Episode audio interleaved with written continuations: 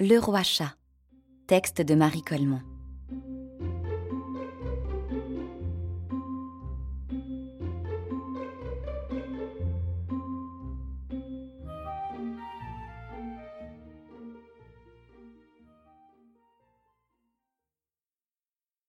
Tous les jours, dès que la première flèche du soleil glissait à travers les vitraux du palais, il ouvrait un œil vert, ce roi chat.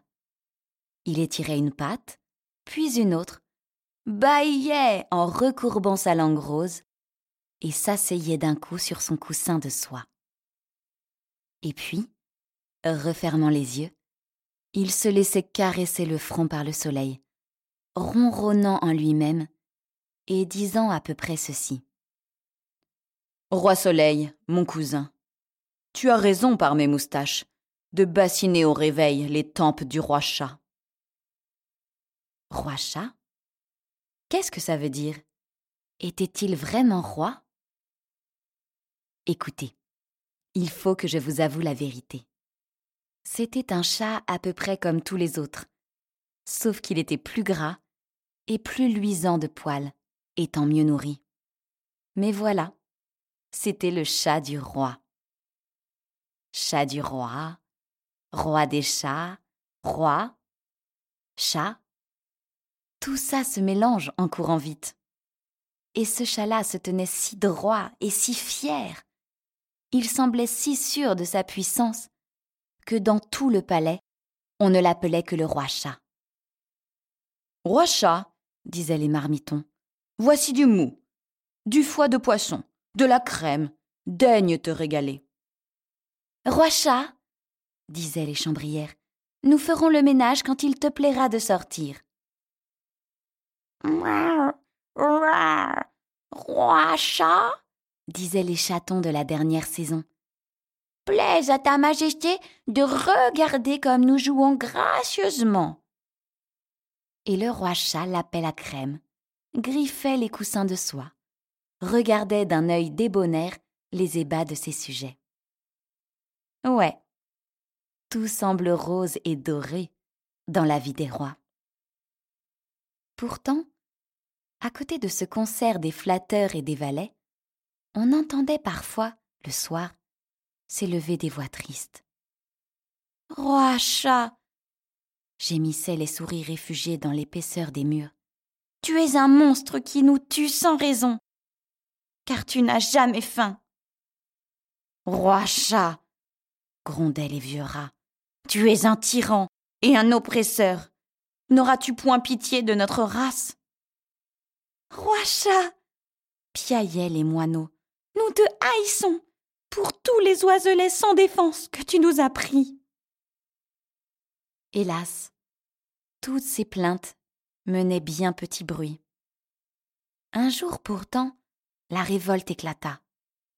Tout un bataillon de mésanges envahit les arbres du parc. On sait que les mésanges sont querelleuses. Celle-là était hors d'elle. Le roi chat, mis en humeur folâtre par le printemps, n'avait-il pas ravagé vingt-six nids dès son réveil? Vingt-six couvées, croquées, avant le petit déjeuner. Quand le roi chat sortit sur le perron pour se dégourdir les pattes, les mésanges lui sautèrent au nez. Et je te pique, et je te fouette de l'aile, et je te crie dans les oreilles. Le roi chat se crut perdu. Mais les marmitons veillaient. Zzz, zzz, sifflèrent les pierres de leur fronde. Les mésanges durent battre en retraite. Alors, le bataillon des rats descendit du grenier, et celui des souris sortit du creux des murs. Las, toute la chatterie du château, chatte, chaton, minet, matou, se rallia autour de son roi, joua de la griffe et de la dent, massacra l'armée des rats. Et la révolte fut matée. Hum, ronronna le vainqueur en se lissant les moustaches, toutes poissées de sang. Malgré tout, je suis roi. Non, chat, tu n'es pas roi, dit une toute petite voix. Un roi ne devrait pas être cruel. C'était la petite chouette aux yeux d'or, l'oiseau de la sagesse, qui parlait ainsi d'entre les branches du chêne. Qu'est-ce ci? cria le roi chat en bombant le dos de colère. Le chien du portier, qui ne dormait que d'un œil, prit cette colère pour lui, accourut en grondant. Voilà notre roi chat qui s'en sauve. Non et non, redit la petite chouette. Tu n'es pas un roi. Un roi ne devrait pas être lâche. Le roi chat secoua les oreilles. Après tout, que m'importe dit-il majestueusement. Sans m'occuper de cette péronnelle, je vais aller dormir mon sommeil de roi sur mes coussins de roi. Non, non et non cria encore la petite chouette. Tu n'es pas roi. Un roi ne devrait pas être paresseux. Et puis du temps passa. Le temps vieillit les chats, comme il vieillit les hommes. Ce roi chat perdit un peu de sa beauté, un peu du luisant de son poil. On se lassa de lui. Pour tout dire, un autre chat surgit, plus beau, plus jeune, plus conquérant, devant le favori des maîtres.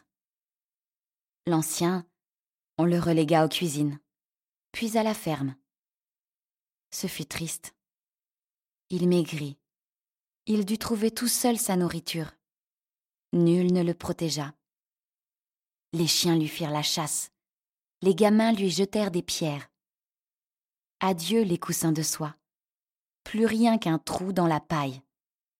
Adieu les plates-bandes du parc. Errer tout le jour dans une cour boueuse.